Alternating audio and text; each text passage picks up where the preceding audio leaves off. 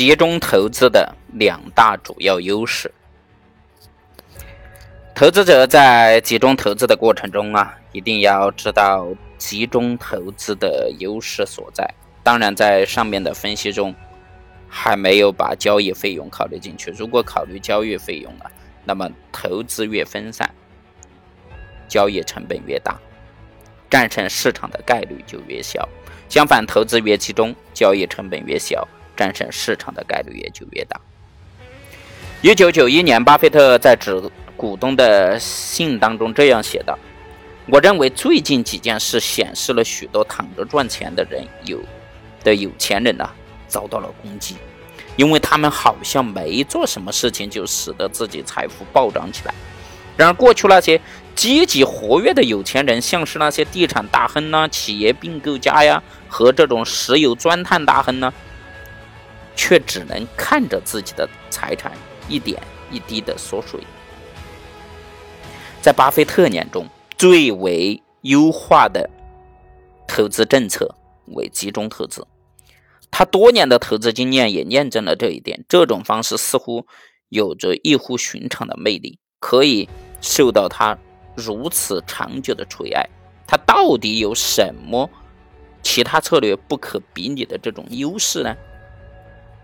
主要有两点：一，持股越少，风险越小。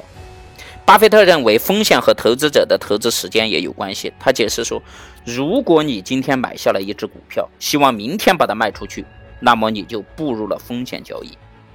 预测股价在短期内攀升或者下跌的概率，就如同预测抛出的硬币正反面的概率是一样，你就会损失一半的机会。如果你把自己的投资时间延长到几年，你的交易转变成风险交易的可能性就会大大的下降。当然，你购买的必须是优质股哈。例如，你今天早上购买了可口可乐的股票，明天早上要把它卖出去，那么它就是一笔风险非常大的交易。但是，如果你今天早上购买了可可口可乐的股票，然后持上十年，这样就把风险降低到零。很多投资者为了避免投资风险，往往把资金分散在不同的股票上。与投资大师不同的是，他们根本不理解风险的本质。